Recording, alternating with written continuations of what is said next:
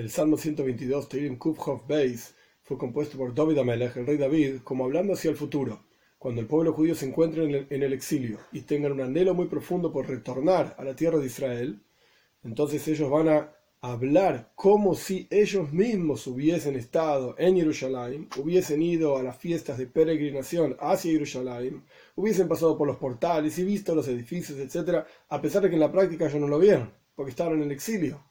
Pero sin embargo, ellos van a tener ese anhelo como como si ellos estuviesen ahí, hubiesen estado ahí. Aleph.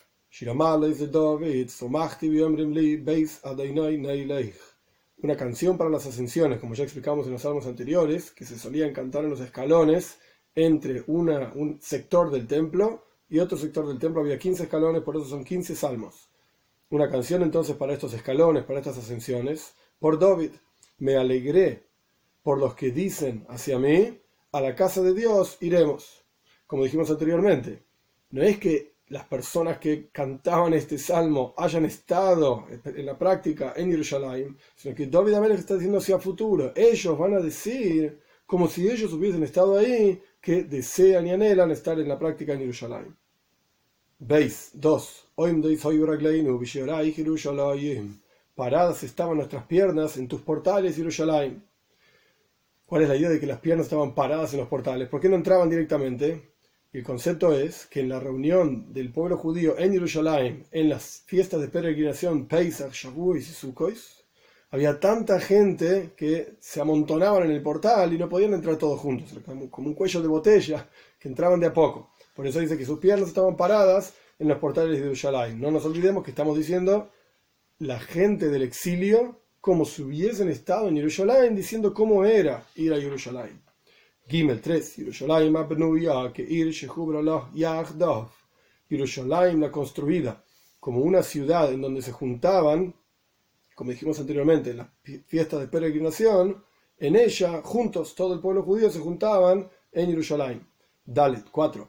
Shesham alu shvatim shiftei yah eidus le Israel lehoidois le shem Porque ahí subían las tribus, las tribus de Dios, un testimonio para Israel, para agradecer el nombre de Dios. ¿Qué significa un testimonio para Israel?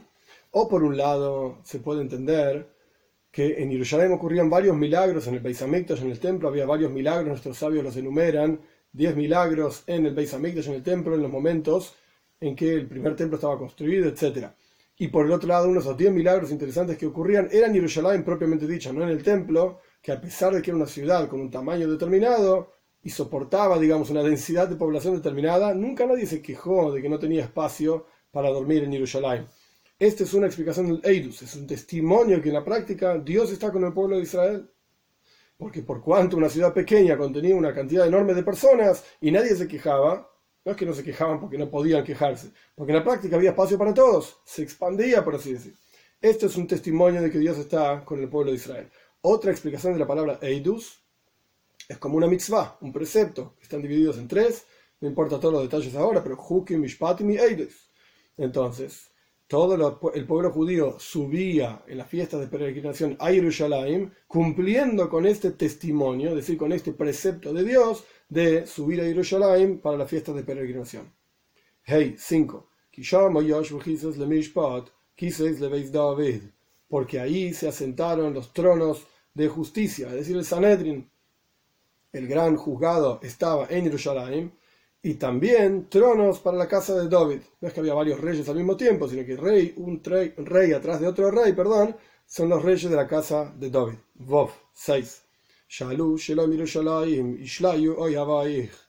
Pidan paz por Yerushalayim, es decir, la reconstrucción de Yerushalayim. y que tengan paz aquellos que te aman. Zain 7. Que haya paz en tu Heil. ¿Qué significa Heil? Hay dos traducciones entre los comentaristas.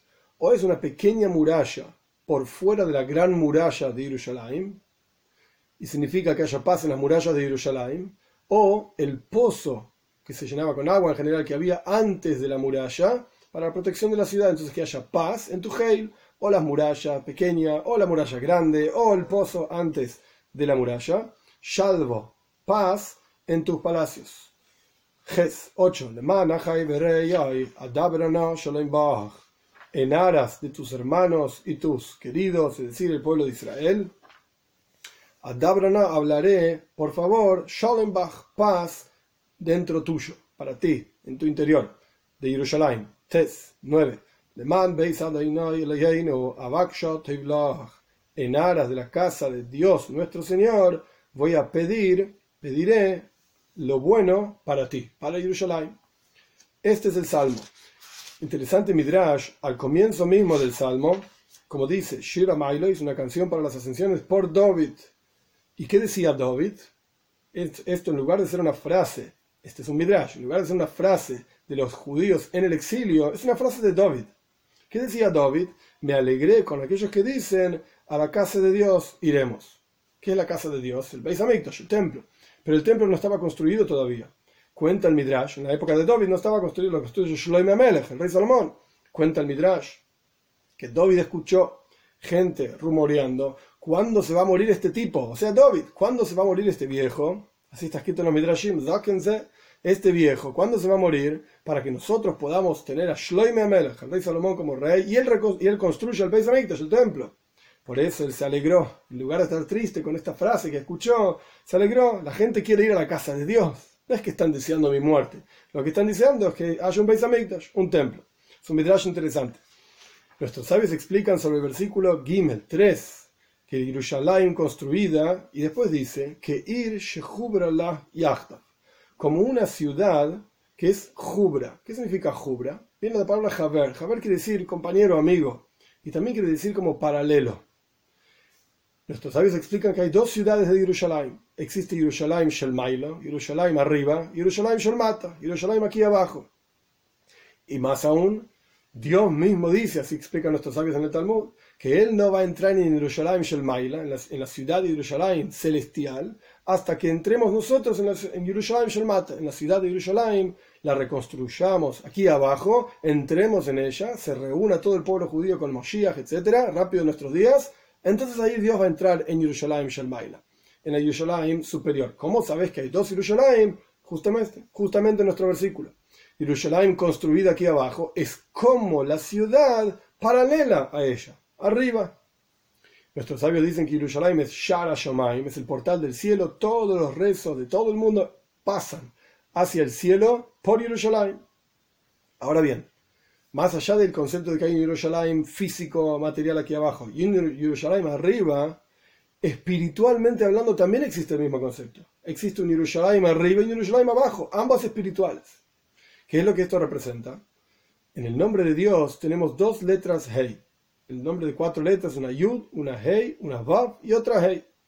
La Hei superior representa Yerushalayim Shalmaila y la Hei inferior, Yerushalayim Shalmata. Yerushalayim arriba y Yerushalayim abajo. ¿Qué es lo que significa esto? Y la idea es así, la Hei superior representa Bina. Bina significa entendimiento, intelecto. Cuando la persona medita y profundiza en la unicidad de Dios, en la grandeza de Dios, en el poder de Dios, etc. Este asunto intelectual, esta meditación intelectual, tiene que tener un efecto en el corazón, en la Hei de abajo, por así decir, para despertar amor y temor a Dios. Pero existe un problema hay algo que interrumpe entre Jerusalén Shelmaila y Jerusalén Shelmata, entre Jerusalén arriba y Jerusalén abajo. Hay algo que interrumpe. Y este es el concepto de Amalek. Amalek era un pueblo que luchó contra el pueblo de Israel en cuanto salieron de la tierra de Egipto. Los primeros que lucharon contra ellos fueron Amalek. Esto está en Parshas Beshalach, ampliamente explicado. En Parshas Kiseitzei. ¿Qué significa Amalek? Una de las traducciones de la idea de Amalek es Safek, dudas cuando uno suma las letras de la palabra Amolek, suman exactamente igual que las letras de la palabra Safek, que significa dudas. Cuando la persona tiene dudas, esto lo que hace es que incluso si medita y piensa y profundiza en Dios con su intelecto, no tiene un efecto en las emociones. Otra de las ideas de Amolek es Krirus. Krirus significa frialdad, frivolidad, indiferencia. Cuando la persona, incluso si cumple Torah Mitzvot, es indiferente. Le da lo mismo a Salasí, a Samasá, esto genera un corte.